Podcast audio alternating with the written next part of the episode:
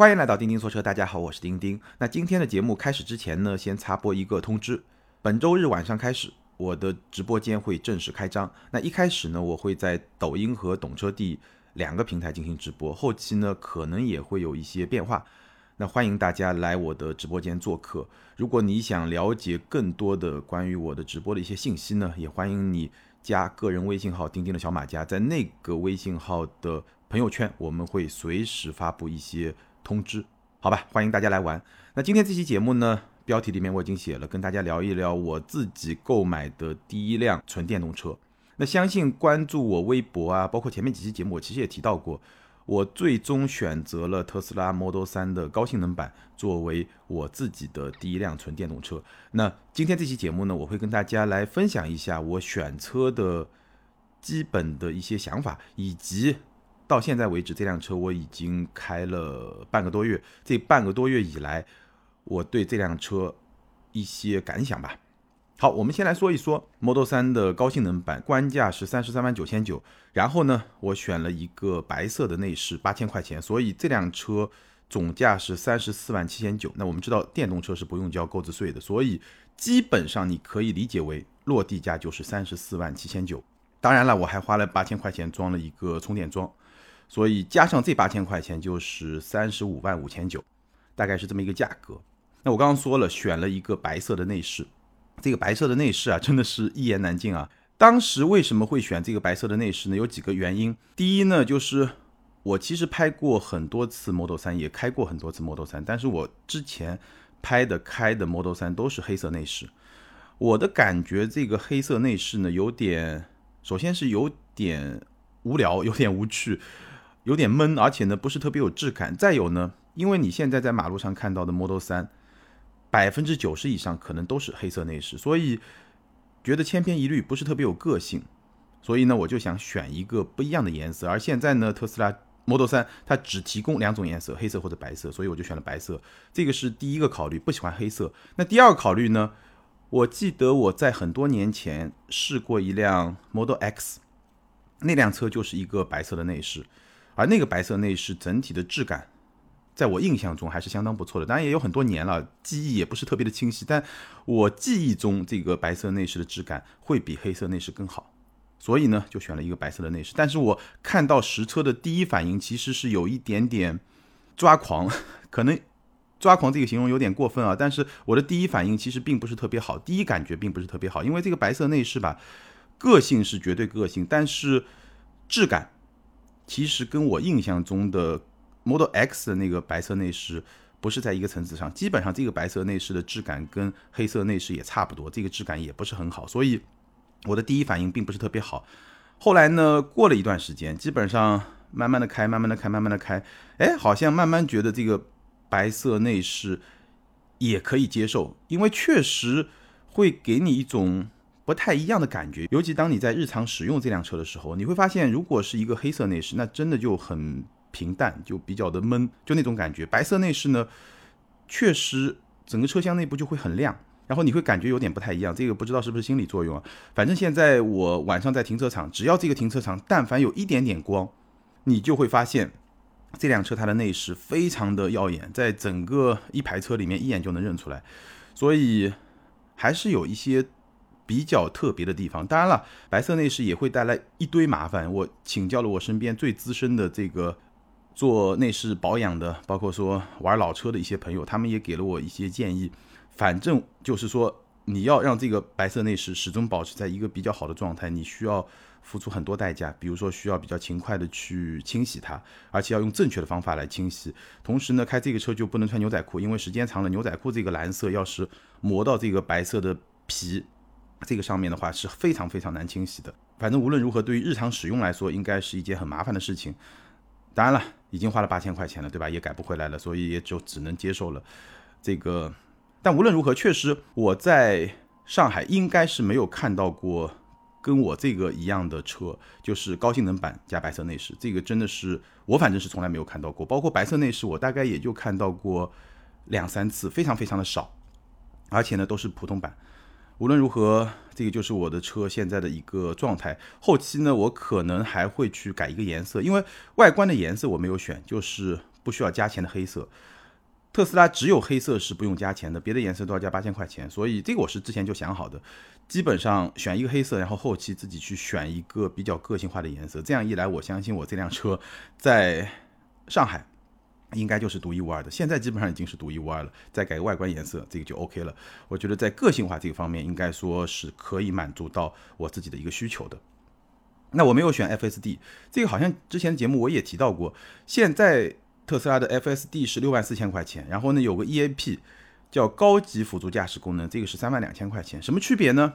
今天特斯拉的自动驾驶 Autopilot 可以实现的所有的功能都打包到了 EAP 里面，就三万两千块钱。但是呢，未来的一些功能是需要 FSD 才能拥有，那个是六万四千块钱。我其实下这个订单的最初我是选了六万四千块钱的 FSD，当时还没有 EAP，后来呢过了大概。两个礼拜吧，十天或者两个礼拜左右的时间，特斯拉一直没跟我联系嘛，他们是三个礼拜才跟我联系的，我就把这个订单改了，就把 FSD 取消了。为什么会把它退掉呢？因为我突然意识到，就是当时在琢磨这个问题，我突然意识到，特斯拉推出 FSD 的月租计划这件事情是一定会发生的，而且非常有可能就在二零二一年年内发生。月租呢，我看了很多估计，应该是在一百美元左右，也就是。六百八十块钱或者七百块钱以内吧，大概是这么一个价格。那六万四千块钱可以租一百个月，对吧？我觉得我不需要每天都用这个功能，基本上每年租个两个月到三个月，那我基本上能租三十年，对吧？如果说一百个月，每年租三个月，那就三十三年。所以我觉得那个是更合算的一个选择，我就把 FSD 给退掉了。那为什么会选择 Model 3而不选择我在此前的节目里面提到的像？极星二像比亚迪汉，包括说小鹏 P7 呢，我觉得是下面几个原因综合考虑的一个结果。第一是性能，三点三秒 Model 3高性能版这个是最好的。其次是操控，那 Model 3的操控，我觉得在这个级别，我刚才提到的几款车里面，仅次于极星二的高性能版，但是呢，差距不算特别的大，而它别的方面的优势会非常明显，比如说续航。续航比较好的其实是 P7 不错，Model 3可以，比亚迪汉也还行，但是极星二就不太行，对吧？然后性价比，基于前面说的这些，整个性价比来看的话，那相比来说，我觉得 Model 3应该说是各方面比较平衡的一个选择，所以我最终是选择了 Model 3。当然有一个前提一定是要说清楚的，就是其实选这个车的时候呢，还是有一些心理建设的。我觉得我选这辆车可能跟咱们有些听友的选择的考量会不太一样。对我来说，这个车三个属性它是有先后排序的。最重要的是一个学习工具，因为我自己干这一行，我需要买一辆电动车，我才能够更深入、更真切的去体会使用电动车到底是一个什么样的体验。不断的进行 OTA 的空中升级，然后让车辆的性能更加的丰富、更加的强大，这是一个什么样的体验？这个是需要我自己拥有一辆电动车才能有比较深刻的这种理解。所以对我来说，某种程度上来说，它是一个学习工具，也是一个帮助我更好工作的这么一个工具。这是它的第一属性。那第二属性呢？这是一个玩具，它是一个高性能车。从工具的角度来说，其实二十四万九千九那个性价比更高，但是。从玩具的角度来说，三十三万九千九，我觉得还是挺值的。第三才是一个代步工具，在满足前两个需求的同时，它又能够作为我的一个代步工具。所以这三个属性、三个身份，它是有先后顺序的。这个是我选这辆车的一个比较特别的考量的角度。当然，对这辆车它的，比如说质量，包括可靠性的一些问题，它可能会出一些问题。我是有心理准备的。我觉得现阶段买特斯拉也好，买任何一款电动车也好，你还是需要有这样的心理准备。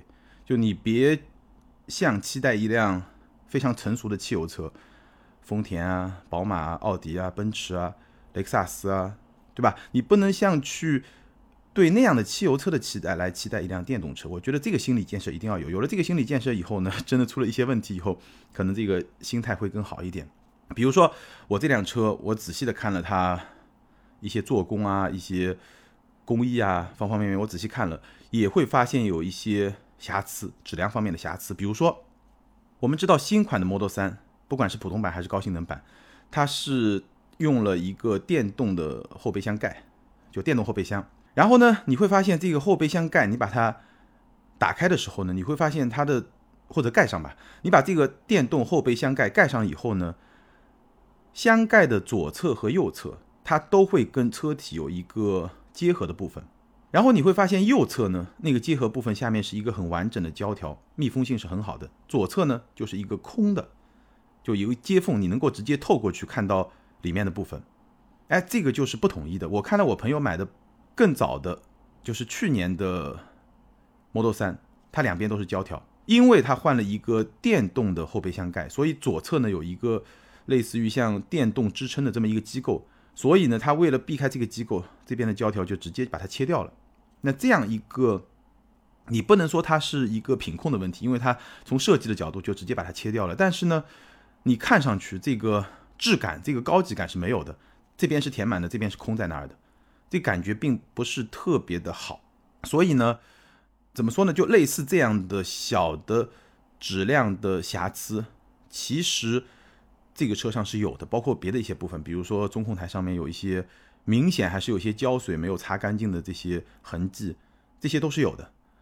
这些就是我说的，你需要做一些心理建设，你对这样的问题你需要有一些预期，这个还是挺重要的，必须要有，不然的话你会有一些不太满意的部分。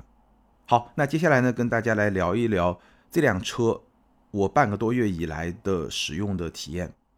高性能版的 Model 3，它的外观跟普通版差别不是很大，主要是集中在车轮和车尾。车轮呢，它是配了一个十九英寸的轮圈，然后呢，一套偏向性能的 P 零的轮胎，二三五四零 R 十五，整个扁平比也是比较扁平的，所以看上去还是比较运动的。当然了，这套轮圈和轮胎普通版也是可以选装的，不过呢，红色的制动卡钳普通版是不能选装的，所以这个是你在马路上看到一辆 Model 3，它是普通版还是高性能版的一个最直接的标志。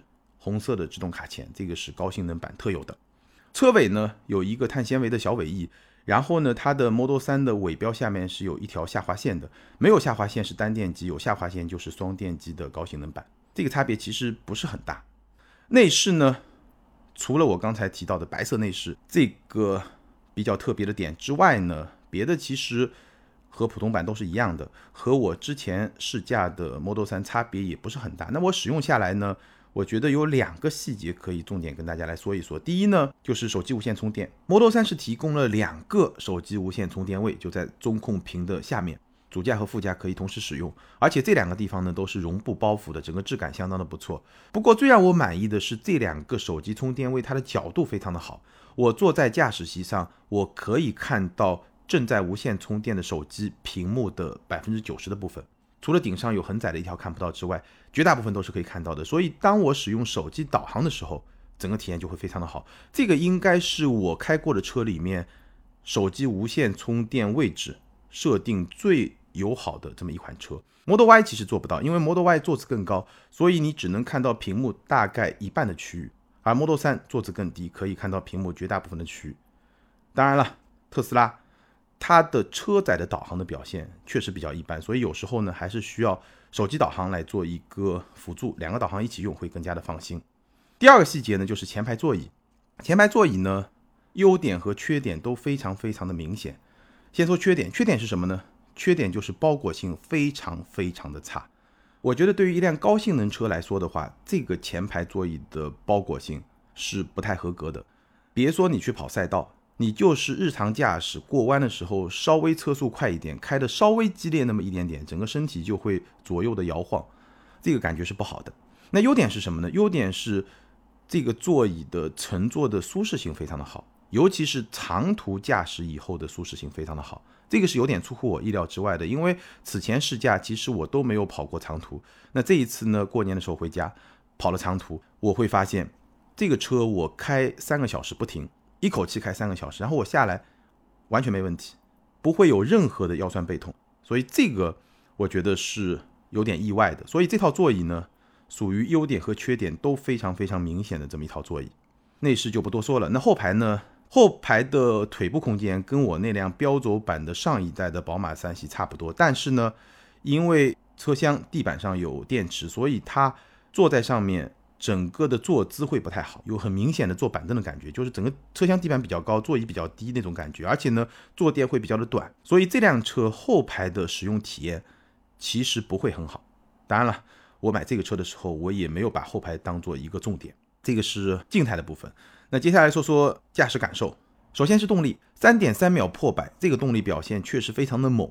全电门状态下，你会感受到一种短暂的晕眩感。那这种晕眩感，相比几年之前我体验过的带狂暴模式的 Model S 和 Model X 来说呢，确实还是会稍微的温和那么一点点。但无论如何，非常的快，非常的猛。动力输出两档设置是比较合理的，一种是轻松，一个是运动。轻松模式下呢，整个动力输出也是非常的线性，但没有那么的直接，没有那么的犀利。而运动模式下就是非常直接，非常犀利。那大家怎么来理解我的这种形容呢？其实你有一个办法。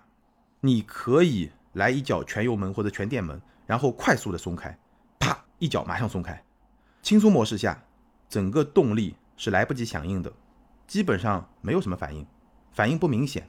但是在运动模式下，它的动力就已经会是一个全力输出，就是非常快的全力输出，然后非常快的收动力。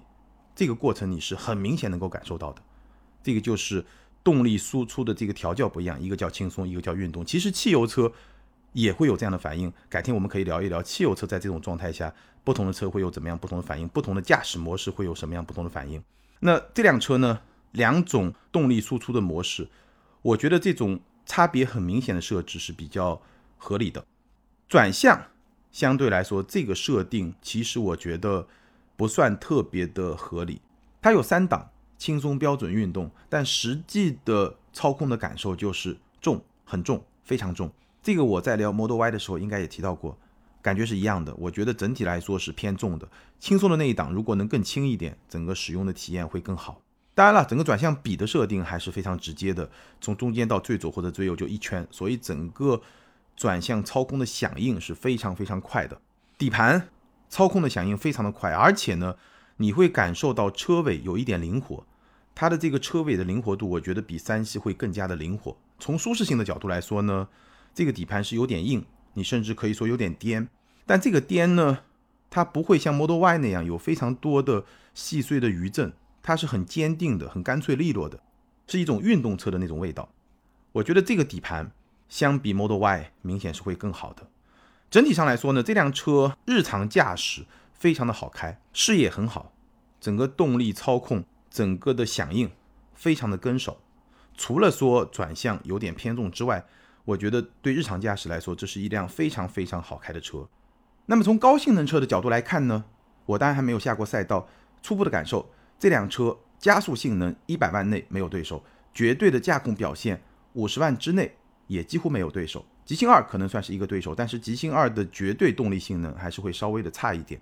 不过呢，在驾驶层面，我还是发现了这辆车三个比较明显的缺点。那如果你要下赛道进行一些激烈的驾驶，这三个缺点就会变得更加的明显。第一呢，它的坐姿会比较高，因为电动车车底有电池，所以车厢的地板会比较高，整个坐姿也会比较高。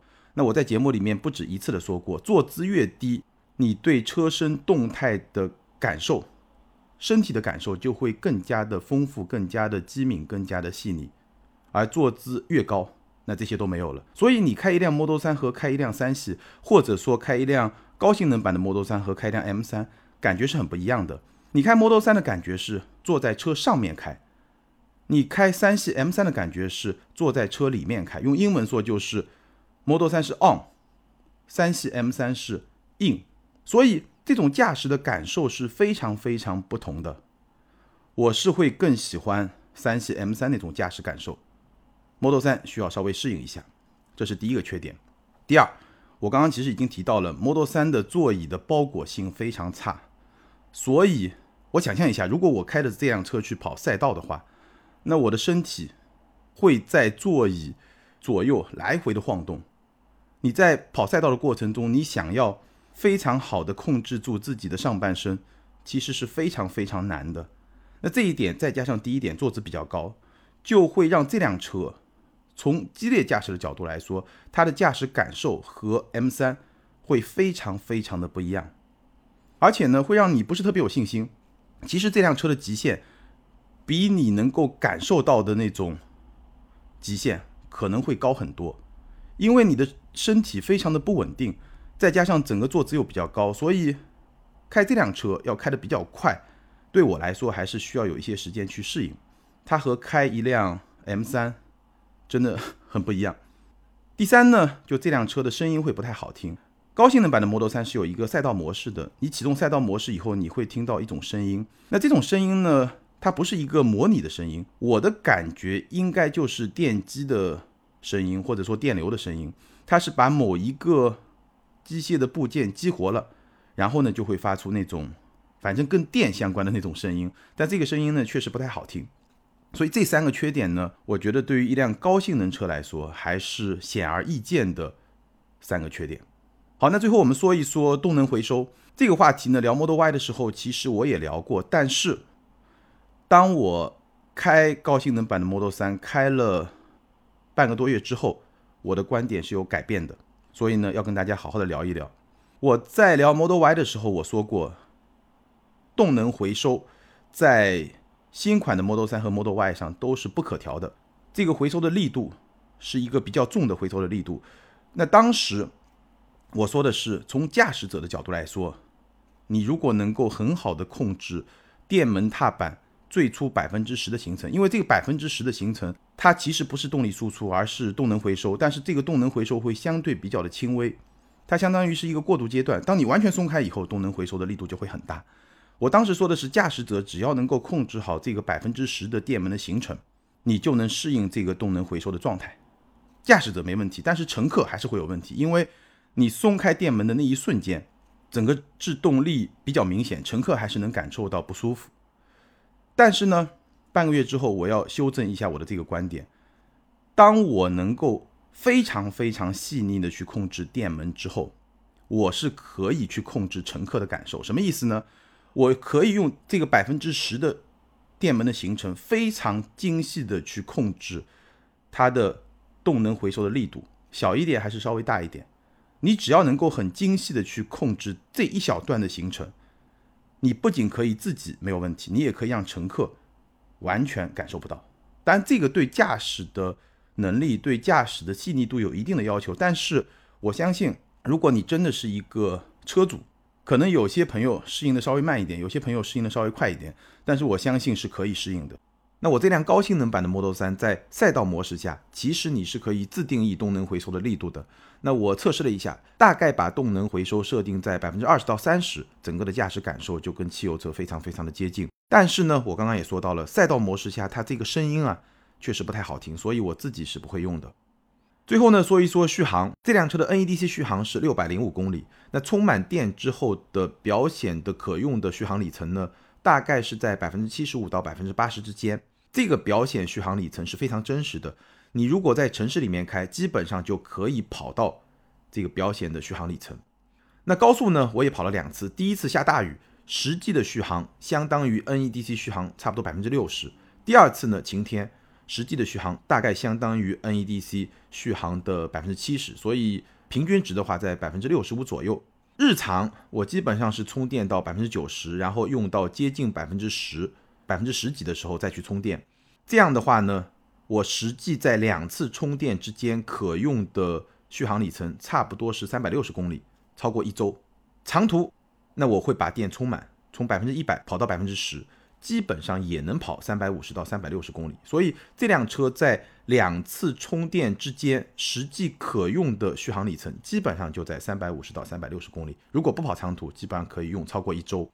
那我家里装了充电桩，夜间电的成本是非常非常低的，所以折算下来每公里的用车成本差不多是五分钱，这个可以给大家参考一下。当然了，如果你用超充，那基本上五分就会涨到四毛左右，这个成本。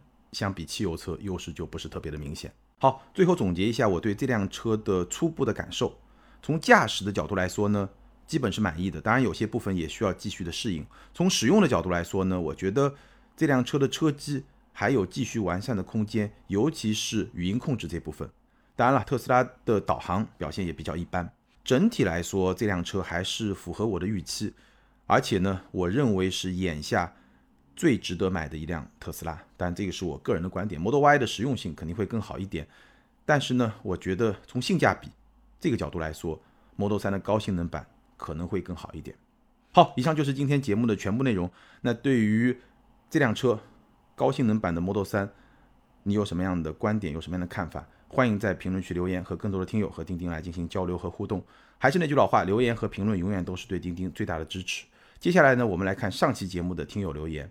那上一期节目呢，咱们聊的是奥迪的 A6 Road，ID 是。汤小圆又呵呵了。这位听友他说：“丁丁有些话想说好几次了，一直没说出口。好几次你的选题都跟三刀一样。要知道你俩的听众重合度很高，好些都是从叮叮叨叨聊汽车，或者直接是从百车全说那边过来的。不知道你们是不是商量好的，经常会就同一话题相隔两天分别更新。虽然内容侧重点会有些不一样，但总给人你照着他话题聊的感觉。这个感觉真的不好，所以建议你的话题能更独立些。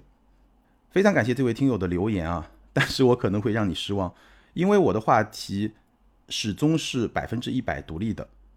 那为什么会有一些话题跟三刀那边的话题会重合呢？其实我觉得无外乎两个原因。第一呢，我们都是在追着市场上热门的车型、热门的事件来聊。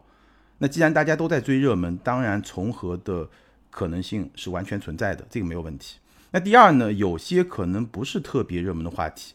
但是呢，我的节目每周更新一期，三刀的节目每周更新两期，也就是说，每年都有几十百来期的节目，从概率上来说有一些重合，这个也非常的正常。那熟悉我的听友知道，基本上最近这段时间我都是在前一周的周末来录节目。我们私下里会有很多交流，但是我们不会去交流这周你聊什么，下周我聊什么，这个我们基本上不会交流。我们更多交流对一些行业的看法。包括说市场的一些情况，这些问题我们会交流。